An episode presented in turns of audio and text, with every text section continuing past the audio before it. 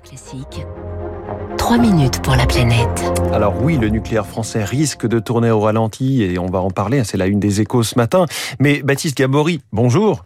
Bonjour François, bonjour à tous. Ce matin, vous nous parlez d'une autre forme d'énergie euh, avec ce chiffre de 425. 425 sites d'extraction de combustibles fossiles, de charbon, de pétrole ou de gaz en exploitation ou en projet. Ce sont les plus grands du monde. 425 bombes climatiques, c'est l'expression utilisée par les chercheurs qui les ont identifiées. Oui, des bombes climatiques ou des bombes carbone qui risquent bien de faire exploser les émissions de CO2 dans le monde. Au total, 230 mines de charbon, 195 euh, sites pétroliers euh, ou gaziers localisés euh, par plusieurs ONG et par des chercheurs. Leur étude vient d'être publiée.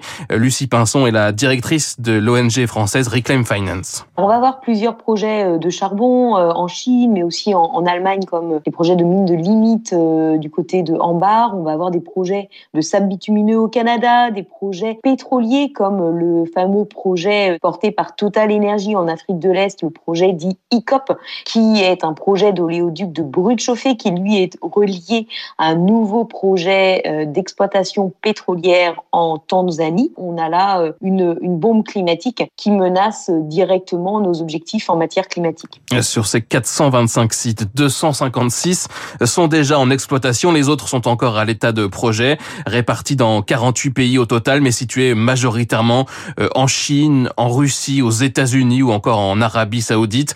Ces 425 bombes climatiques pourraient émettre à elles seules plus de deux fois le budget carbone restant euh, pour limiter le réchauffement à 1,5 degré. Le budget carbone, hein, c'est euh, ce plafond d'émissions calculé par les scientifiques comme Roland Seferian, climatologue, co-auteur du GIEC. C'est une frontière géophysique, une frontière climatique qui nous dit que, au-delà de cette quantité de carbone que l'on aura émise, on sera dans l'incapacité de limiter le réchauffement climatique en dessous d'un degré 5 ou de 2 degrés. Et on estime que pour limiter le réchauffement climatique en deçà d'un degré 5, notre marge de manœuvre est de l'ordre de 500 milliards de tonnes de CO2. Et donc notre marge de manœuvre est très faible. Déjà dans une étude hein, publiée en 2018, d'autres chercheurs estimaient que les infrastructures existantes suffiront à elles seules à dépasser ce budget carbone Les infrastructures existantes, à elles seules, nous conduisent déjà à consommer la quasi-totalité du budget carbone restant. Ça veut dire que déjà, il y a presque cinq ans, on était capable de dire que quelques structures additionnelles qu'on viendrait à développer dans le but d'exploiter plus les carburants fossiles viendraient à nous amener inéluctablement à dépasser ce budget carbone pour 1,5 degré.